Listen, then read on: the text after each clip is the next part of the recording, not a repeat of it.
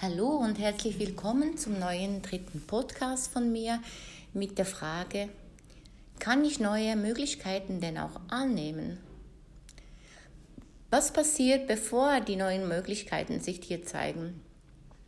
In der Regel trifft man eine Entscheidung. Das heißt, du hast einen Weg beschritten, hast die Ergebnisse davon gekriegt und merkst, mm, irgendwie passt das nicht mehr, ich will was Neues.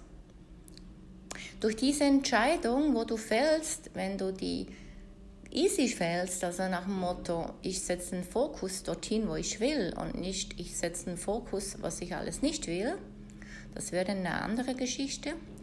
Wenn du diesen Fokus auf das setzt, was du willst und was du vielleicht nicht im Detail ähm, in Worte fassen kannst, aber du das Gefühl dafür gekriegt hast, wo du hin willst, in diesem Moment setzt du deinen neuen Weg.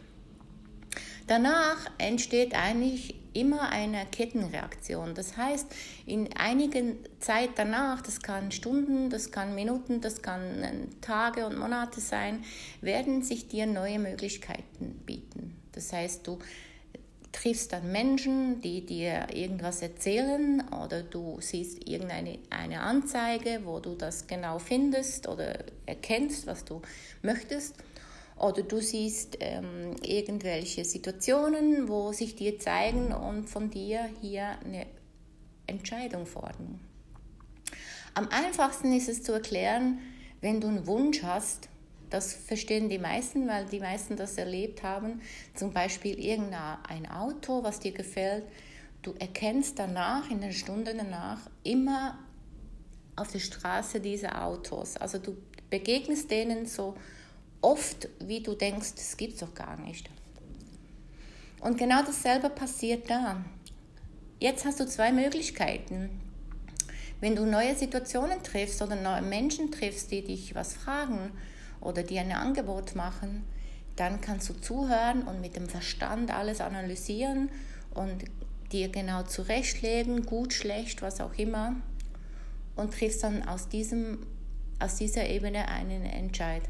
Oder du kannst zuhören, ganz entspannt, und fühlen, was da bei, bei dir passiert und mal schauen, was das auslöst in dir.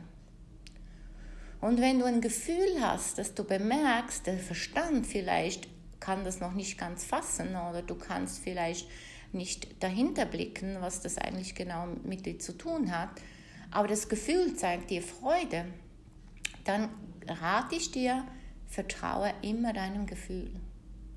Dein Gefühl erfasst Dinge, die du mit dem Verstand nicht erfassen kannst, weil was ist ein Verstand? Verstand hat immer einen Blick auf Erfahrung rückwärtig, auf Ängste nach vorne, aber nie auf den Moment an sich selber und auf das ungefilterte Zuhören, was der andere dir zum Beispiel zeigen will.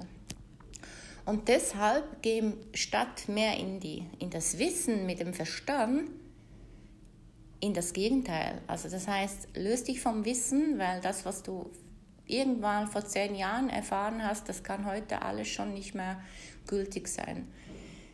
Und geh mehr ins Gefühl. Und zwar nicht in Emotionen, sondern ins wirkliche Gefühl. Und wenn du dich daran orientierst, garantiere ich dir, dass du dich in Bereiche einlässt, die du vielleicht mit dem reinen Verstand, mit der Logik niemals entschieden hättest weil der Verstand will immer Sicherheit und Sicherheit gibt es nicht im Leben. Hallo und herzlich willkommen zur neuen Folge mit der Frage, was ist eine Beziehung für dich? Beziehung wird meist reduziert auf den Aspekt Partnerschaft. Das heißt, die Konstellation zwischen Frau und Mann, Mann und Mann, Frau und Frau und wie auch immer sich das gestalten lässt. Beziehung ist aber weit mehr als das. Beziehung trittst du immer ein, wenn du mit irgendwem in Kontakt trittst. Sei es dein Chef, deine Freundin, dein Hund, deine Kinder und wie auch immer, was sich da zeigen mag. Wir haben oft Erwartungen, die sich da stellen, sei es geknüpft mit Erfahrungen, die wir nicht mehr erleben möchten oder sei es geknüpft mit gesellschaftlichen Normen oder man diese überhaupt nicht ähm, umsetzen möchte, das heißt das Gegenteil davon erfüllen möchte. Und die werden dann in der Vorstellungskraft so ausgeschmückt ins Detail, dass sich dann ein Bild zeigt, wie zum Beispiel Haus, Mann, Kind, Hund, was auch immer. Diese Vorstellungskraft stülpst du dem anderen über.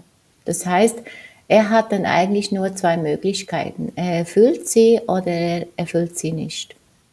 Und dementsprechend fühlst du dich dann und du beginnst darauf zu reagieren.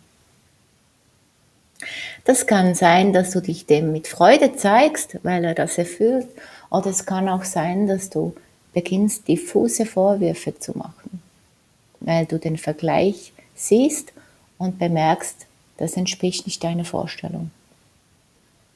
Wenn es ganz hart auf hart kommt, können da direkte Vorwürfe geschehen oder sogar Aggression als Reaktion darauf. Meist ist es dann aber so weit fortgeschritten, dass man eigentlich nur noch die Möglichkeit hat, sich zu trennen, weil sonst Blut fließt. Was ich mir von dir wünsche, ist, dass du diese Erwartungen, die du da stellst, sei es keine Erwartung zu haben oder sei es gesellschaftliche Normen zu entsprechen, dir mal bewusst wirst und schaust, welche Motivation denn dahinter steht. Ist es das Vertrauen, weil du mehr bemerkt hast, dass es allen dienlich ist, oder ist es die Furcht davor, zum Beispiel abgelehnt zu werden, nicht verstanden oder ein bisschen ausgelacht zu werden? Was auch immer wir da verknüpfen mit, das will ich nicht mehr erleben. Ne?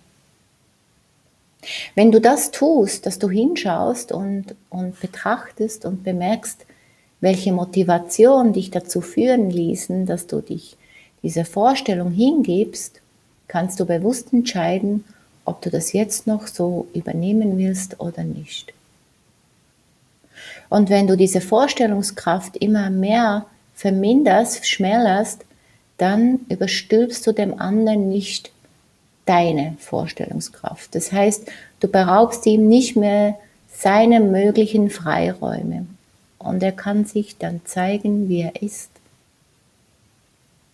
Und du auch.